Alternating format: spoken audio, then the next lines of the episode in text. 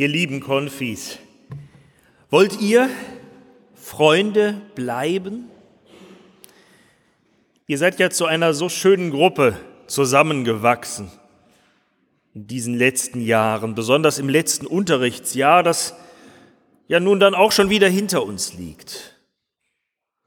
Und das hat mir Freude gemacht, zu beobachten, wie freundschaftlich und wie behutsam ihr in der Gruppe eigentlich alle miteinander umgegangen seid. Ich hatte ja manche Gelegenheit dazu in den Gruppenstunden und auch wenn da leider nicht ganz alle dabei sein konnten, dann noch mal ganz besonders auf dieser doch ganz schön langen Woche, die wir gemeinsam in Castagneto in Italien verbracht haben. Habe ich was übersehen oder war es wirklich so, dass es in der ganzen Zeit zwischen euch eigentlich nie Konflikte gab, Streit oder gar fiese Ausgrenzung oder Mobbing? Das Gegenteil war der Fall, so schien mir das. Einige von euch waren ja schon lange vorher so richtig super gute Freundinnen.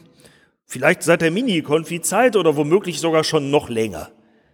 Aber mir ist aufgefallen, wie gut euch das gelungen ist, eure Freundschaften zu bewahren und trotzdem nicht dicht zu machen, euch trotzdem zu öffnen für andere, die dazukommen, sie mit hineinzunehmen. Da habe ich in Italien echt ganz schöne Sachen mit euch erlebt und auch wirklich Sachen, die mich so richtig angerührt haben dass Jugendliche freiwillig was auswendig lernen, obwohl man ihnen vorher sagt, den Taufsegen für deine Freundin, den kannst du aus dem Handy ablesen. Das kann man jetzt nicht erwarten, dass man das innerhalb einer Stunde lernt, aber wenn es drauf ankommt, dann kann man das lernen und dann kann man das auch auswendig sagen. Wie schön, wie bewegend. Andere von euch waren ein bisschen mehr Einzelgänger. Und auch die muss es geben, aber ich hatte immer den Eindruck, sie haben trotzdem ihren Platz in der Gruppe. Sie gehören mit dazu. Und das fand ich wirklich mit euch besonders schön.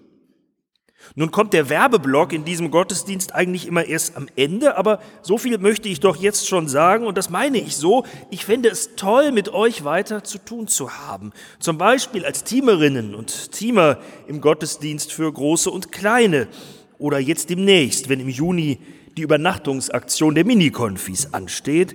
Da kann ich gut noch Leute brauchen, die dabei sind und helfen. Aber selbst wenn ihr dann nicht alle im Jugendteam bei uns aufschlagt, Freundinnen und Freunde, die könnt ihr bleiben. Vielleicht nehmt ihr euch das heute einfach vor. Ihr wisst ja selber, wie wertvoll es ist, was für ein Geschenk im Leben es ist, Freundinnen und Freunde zu haben.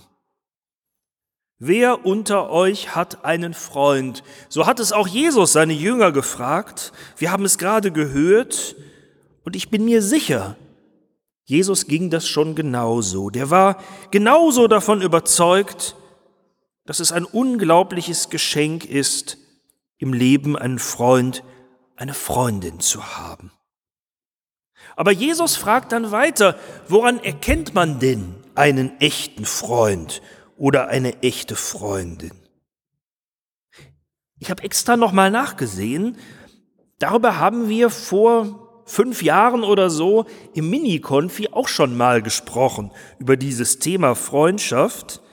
Das ist immer ganz bewegend. Da werden die unruhigsten Kinder immer total ruhig und ernsthaft, weil sie alle merken, das ist jetzt ein wirklich wichtiges Thema.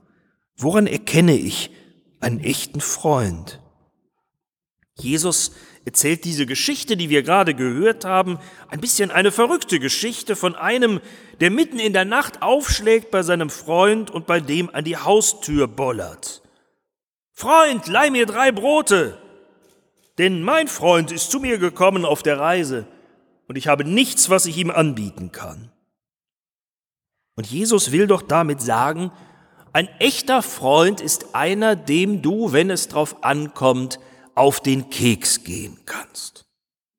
Eine echte Freundin ist eine, die du mitten in der Nacht anrufen kannst, wenn das sein muss. Ein echter Freund ist einer, der für dich da ist, wenn du in Not bist. Auch wenn gerade das Endspiel läuft und es eigentlich wirklich überhaupt nicht passt. Aber, und das finde ich an dieser Geschichte von Jesus so interessant, du musst deinem Freund auch eine Chance geben, dich als echter Freund zu zeigen. Du musst ihm zeigen, wenn du ihn brauchst. Du darfst dich nicht vor ihm verstellen, nur immer die Schokoladenseite zeigen, aus Angst, dass er dann vielleicht die Freundschaft kündigt. Im Gegenteil, du musst einem echten Freund manchmal auf den Keks gehen, wenn es sein muss, mitten in der Nacht.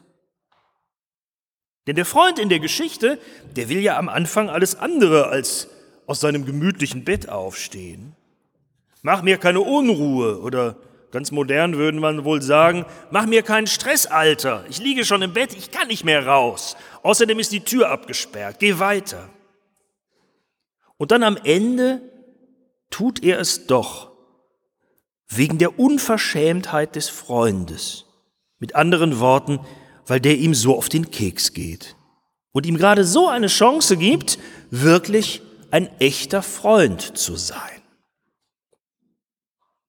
Und nun hat Jesus diese Geschichte von den drei Freunden, denn es sind ja eigentlich drei, der von der Reise kommt, der, der dann loszieht und klopft und der, der am Ende aufstehen muss. Nun hat Jesus diese Geschichte mit Blick auf Gott erzählt.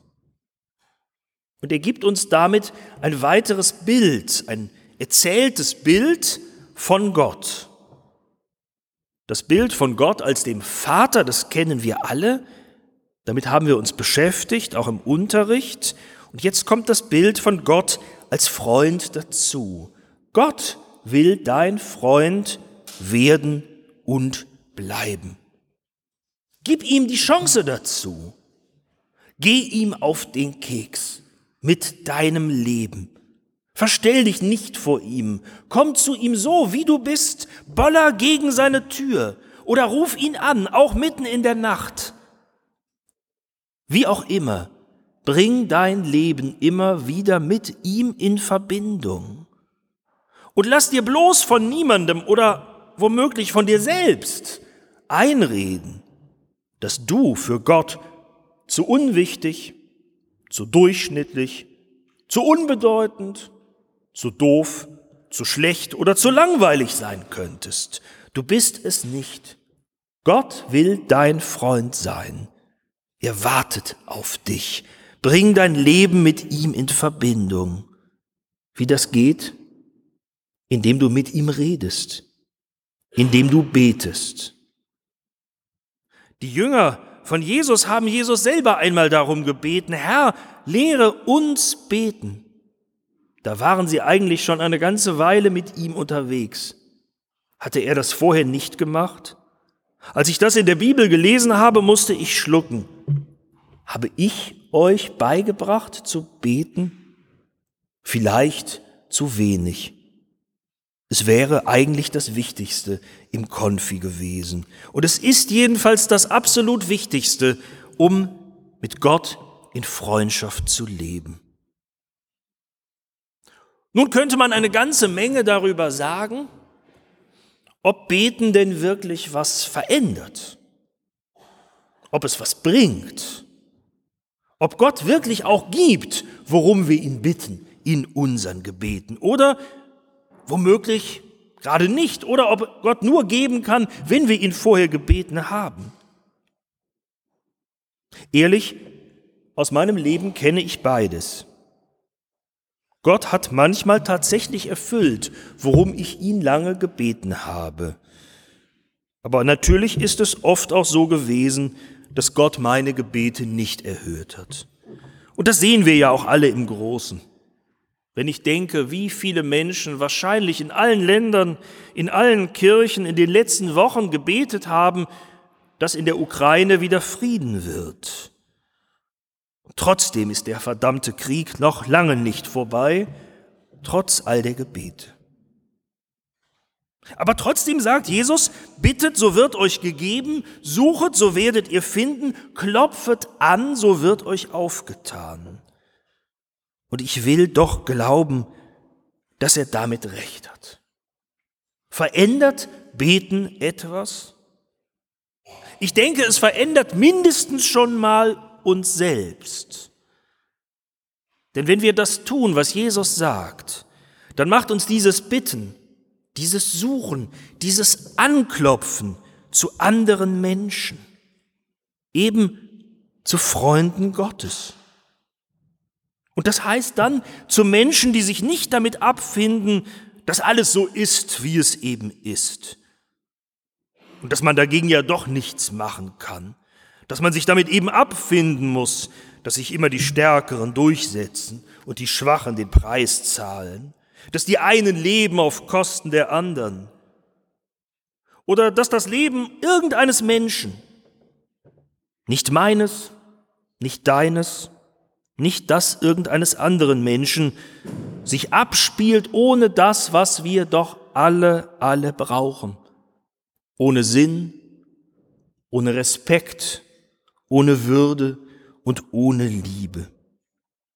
Das sieht oft genug so aus in dieser Welt und manchmal in meinem oder in deinem Leben.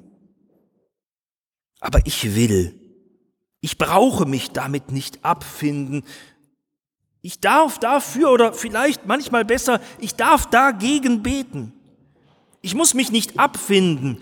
Ich darf dranbleiben. Ich darf suchen nach dem Besseren.